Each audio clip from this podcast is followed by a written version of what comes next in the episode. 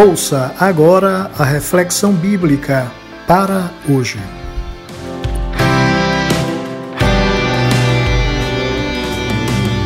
Olá, meu abraço para o meu querido amigo e irmão pastor Pedro Virgílio, da cidade de Serrinha, na Bahia.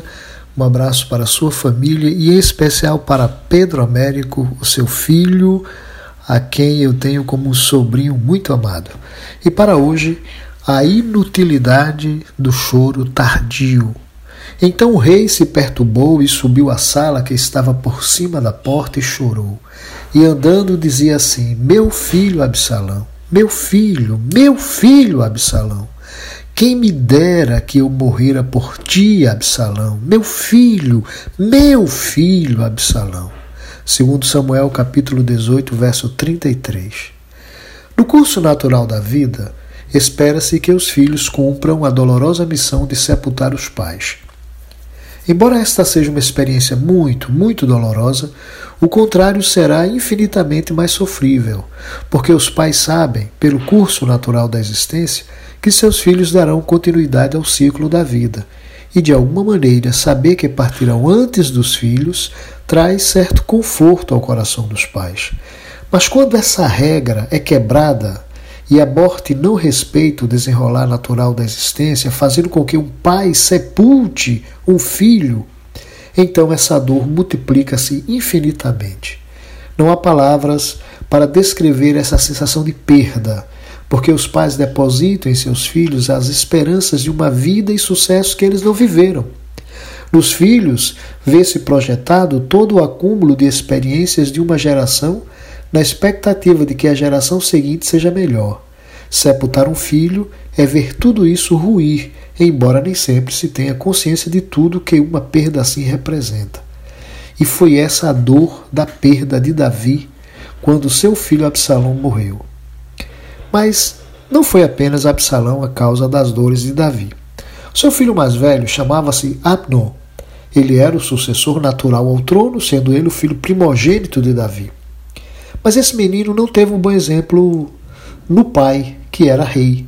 O seu pai, Davi, havia se apaixonado por uma mulher casada, Batseba, e engendrado o assassinato de Urias, o seu marido, para se casar com ela.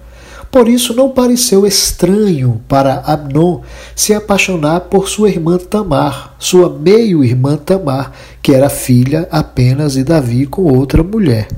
Lemos que Abnon ficou angustiado a ponto de adoecer por causa de sua meio-irmã Tamar, pois ela era virgem e parecia-lhe impossível se aproximar dela. Segundo Samuel capítulo 13, verso 2. E angustiado por essa paixão, esse rapaz, Amnon, ajudado por um amigo, engendrou um plano maquiavélico para possuir a sua irmã.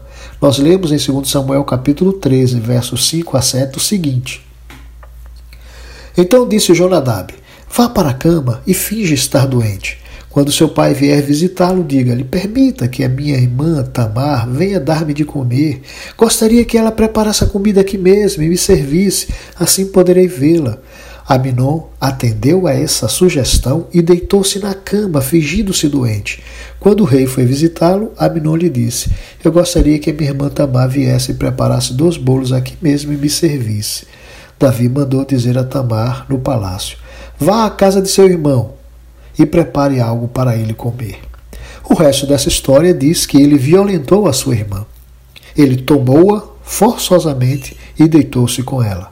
E Davi Lemos em 2 Samuel capítulo 13, verso 21. Ao saber de tudo isso, o rei ficou muito furioso.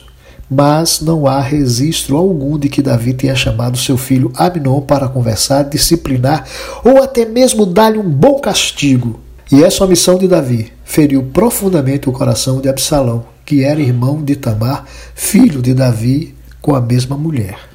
Por isso, lemos em 2 Samuel capítulo 13, verso 23 a 25, que dois anos depois, quando os tosqueadores de ovelhas de Absalão estavam em Baal Azor, perto da fronteira de Efraim, Absalão convidou todos os filhos do rei para se reunirem com ele. Absalão foi ao rei e lhe disse: Eu, teu servo, estou tosqueando as ovelhas, e gostaria que o rei e os seus conselheiros estivessem comigo. Respondeu o rei: Não, meu filho, não iremos todos, pois isso seria um peso para você. Embora Absalão insistisse, ele se recusou a ir, mas o abençoou. Segundo Samuel 13, versos 23 a 25. Davi não foi para a tosquia das ovelhas de Absalão, seu filho. Rejeitou o convite para estar com eles. Foi mais fácil para Davi abençoá-los a estar com os filhos. Filhos pobres de um homem rico, porque a maior riqueza dos filhos é a companhia dos seus pais, a presença, o afeto, o colo. Mas para Davi era mais fácil abençoá-los que estar com eles. E naquela tosquia foi a vez de Absalão engendrar um plano para se vingar e matar Amnon, o seu irmão, por causa do que este fizera a Tamar. A Bíblia diz: Absalão ordenou aos seus homens: ouçam, quando Amnon estiver embriagado de vinho e eu disser: matem-no, vocês o matarão. Não tenham medo, eu assumo a responsabilidade. Sejam fortes e corajosos. Absalão matou o seu irmão que havia violentado a sua irmã. Está escrito que após isso, Absalão fugiu para o território de Talmai, filho de Amiúde, rei de Jesus, e o rei Davi pranteava por seu filho, Amnon, todos os dias. Depois que Absalão fugiu para Jesus e lá ficou três anos, a ira do rei contra Absalão cessou, pois ele se sentia consolado da morte de Amnon, segundo Samuel capítulo 13, versos 37 a 39. Ora, foi fácil para Absalão. Matou seu irmão, fugiu para a casa do seu avô, pai da sua mãe. Não há registro nenhum de que Davi tenha chamado o seu filho Absalão para conversar, para discipliná-lo ou até mesmo lhe dar um bom castigo. E essa omissão de Davi alimentou profundamente o ódio no coração de Absalão. E foi aí, então, que Absalão engendrou um outro plano, agora contra o próprio pai. Após o seu exílio de três anos na casa do seu avô, ele voltou para Jerusalém e ficava na porta de Jerusalém. Está escrito que quando algum homem tinha uma demanda para vir ao rei a juízo, Absalão o chamava e lhe dizia: De que cidade és tu? E dizendo ele: De tal tribo de Israel é o teu servo. Absalão dizia: Olha, a tua causa é boa e reta, porém não há da parte do rei quem te ouça. Dizia mais Absalão: Ah, quem me dera ser constituído juiz na terra, para que viesse ter comigo todo homem que tivesse demanda ou questão, e eu lhe faria justiça. Sucedia também que, quando alguém se chegava a ele para lhe fazer reverência, ele estendia a mão e, pegando nele, o beijava. Assim, Absalão, a todo Israel que vinha ao rei para juízo, desse modo, Absalão furtava, roubava o coração dos homens de Israel. Segundo Samuel capítulo 15, versos 2 a 6. Agora, não mais apenas um fraticida. Absalão havia se tornado também um ladrão que ficava à porta da cidade, roubando a fidelidade dos súditos de Davi, o seu pai. E não há registro nenhum de que Davi tenha chamado Absalão para conversar, disciplinar e até mesmo dar um bom castigo em seu filho. E como resultado disso, diz 2 Samuel capítulo 15, verso 12, a conspiração tornava-se poderosa, crescendo cada vez mais o número do povo que estava com Absalão. Por fim, Absalão declara-se rei em Hebron. E Davi, guerreiro poderoso, que tantos inimigos venceu, que tantos exércitos venceu, que tantos povos havia vencido, partiu seguido por todos os da sua família. Deixou, porém, dez concubinas para tomarem conta do palácio. Assim o repartiu com todo o povo. Pararam na última casa da cidade e todos os seus soldados marcharam, passando por ele. Todos os queretitas, peletitas e os seiscentos giteus que o acompanhavam desde Gate. Segundo Samuel capítulo 15, verso 16 a 18. Que coisa! O grande rei Davi o grande guerreiro, o homem que tantos exércitos havia vencido, fugia agora do golpe que o seu filho Absalão estava dando nele. Davi fugiu do seu filho e deixou seu palácio aos cuidados de dez concubinas.